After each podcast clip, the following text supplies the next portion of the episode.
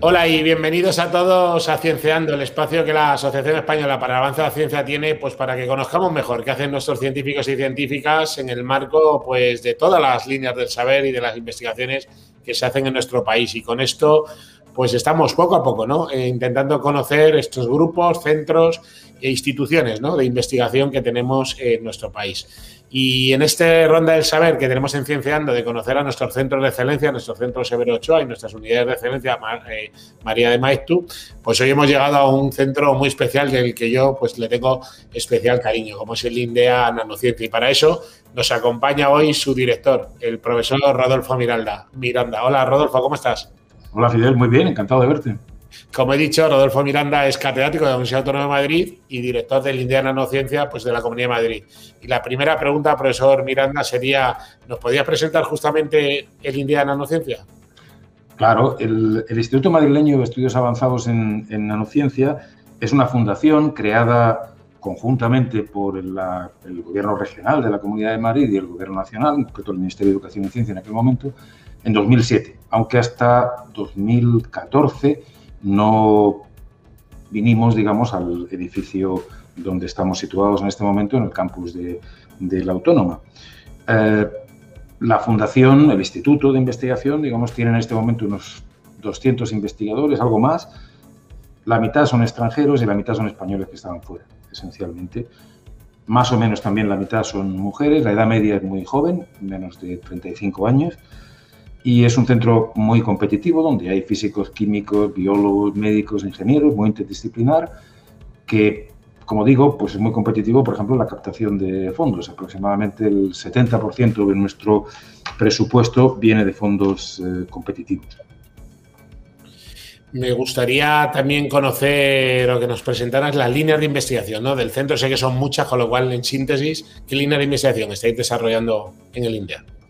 Pues la nanociencia y la nanotecnología, como su nombre indica, pues cubre un montón de áreas eh, eh, diferentes, todas aquellas en las que las propiedades de los materiales a una escala muy, pequeña, pues son, que son drásticamente diferentes, pues son relevantes para algún tipo de aplicación. Así que cubrimos un abanico de, programas de investigación, que es como estamos eh, organizados, que van pues desde la nanomedicina al nanomagnetismo, a cómo captar energía con materiales eh, orgánicos funcionales, diseñarlos y prepararlos, digamos, en dispositivos que puedan hacer esto, estudiar materiales cuánticos, principalmente materiales cuánticos bidimensionales, en un programa muy basado en, microscopías eh, de efecto túnel, en las que tenemos un papel muy pionero y muy eh, relevante en nuestro país, hasta pues, materiales eh, críticos o materiales estructurales de, con nuevas propiedades de uso en, campos como aeroespacial o, defensa. En el marco de las líneas de investigación, al final salen resultados de investigación. Para la sociedad que esté escuchando este, esta videoentrevista, ¿qué resultados de investigación te gustaría destacar de que ha tenido el instituto en los últimos años?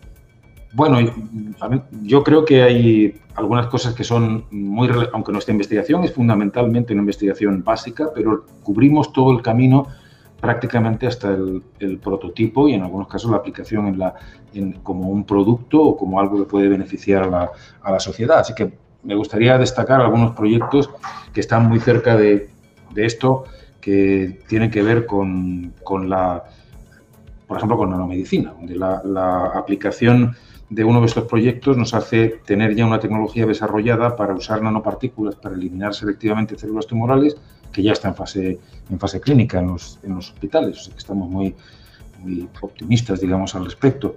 Hemos desarrollado test eh, para el COVID, muy de actualidad, test muy simples, test eh, basados en un cambio de color, que se pueden emplear, digamos, con gran facilidad y que son, detectan esencialmente lo mismo que una, que una PCR.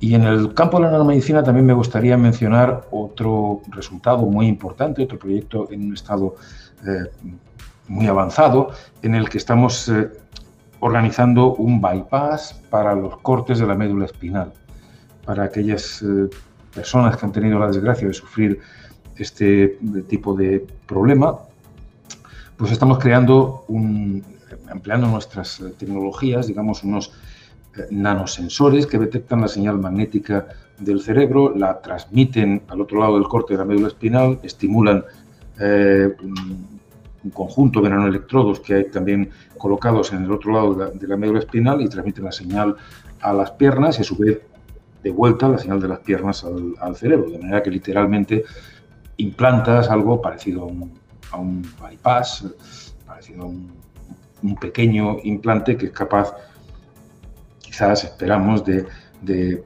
retomar la, actividad, de volver a hacer que nuestro cerebro sepa que tenemos eh, piernas.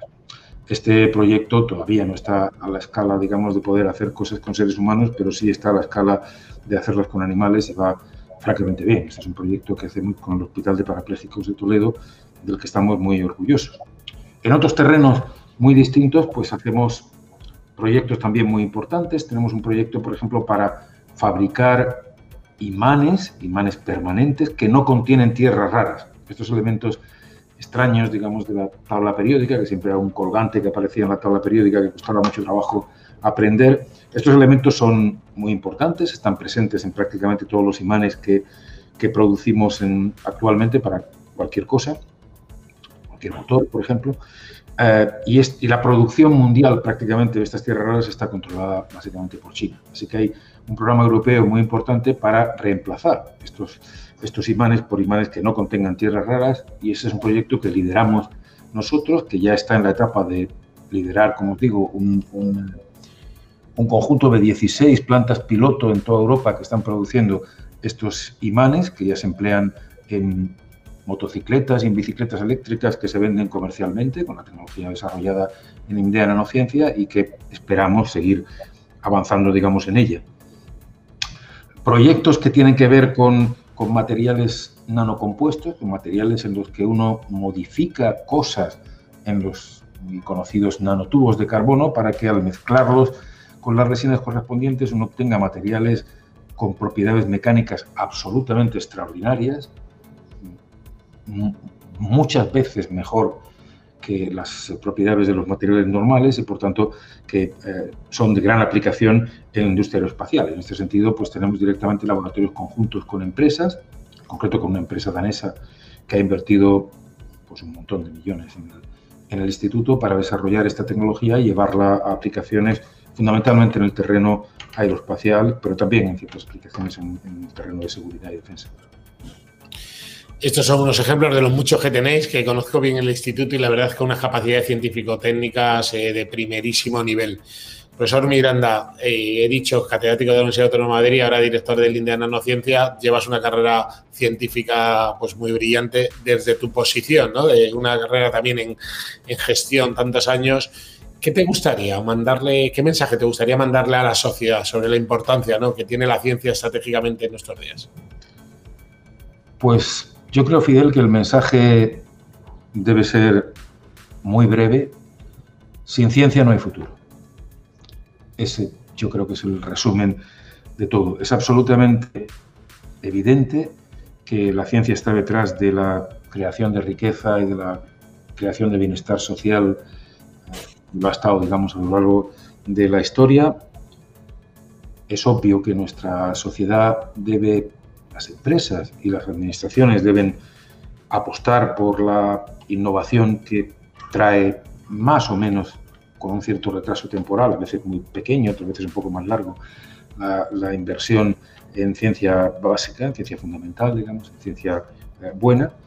Es el único modo de producir realmente avances disruptivos en las capacidades de nuestras empresas para estar en la misma posición en el mercado que, se mantienen hoy o una mejor, digamos, no, no desaparecer, no convertirse en irrelevantes. Los avances disruptivos solo vienen de la, de la ciencia, no son los avances pequeñitos que uno consigue con, digamos, con la innovación más tradicional. Y ahora tenemos una oportunidad única de apostar por el futuro. Estamos en un momento en el que, como consecuencia de la pandemia, van a llegar, parece, digamos, unas cantidades muy importantes de fondos europeos para reconstruir muchas cosas en nuestro país. Obviamente hay muchas necesidades muy diferentes, pero yo tengo la, esperanza y me gustaría transmitir ese mensaje que la sociedad en su conjunto fuerce a las administraciones y a las empresas para aprovechar esta oportunidad para realmente eh, desarrollar ciencia que conduzca a innovaciones disruptivas y que nos permitan tener una sociedad más, más justa y más, más rica, digamos, y más, y más feliz. Así que, en resumen, asumir de verdad que sin la ciencia no hay futuro. Pues en ese último mensaje tan fuerte como ha dicho el profesor Miranda, yo diría forzar y también persuadir a nuestros políticos para que realmente las personas que nos dedicamos a la investigación, a la gestión, a la investigación científica, en definitiva, seamos capaces de ayudar a nuestra sociedad con respuestas que siempre tienen ante preguntas, en algunos casos, como ha dicho también el profesor, de pequeña innovación, pero en otros con procesos, como dice nuestro presidente de la EA, don Federico Mayor Zaragoza, de procesos que son irreversibles, o sea que tenemos que trabajar para que no caer nunca más en eso. Profesor Miranda, pues el eh, doctor eh, Rodolfo Miranda, director del Indiana Nanociencia y catedrático de la Universidad Autónoma de Madrid, muchísimas gracias por haber estado con nosotros en Cienciando. Muchas gracias.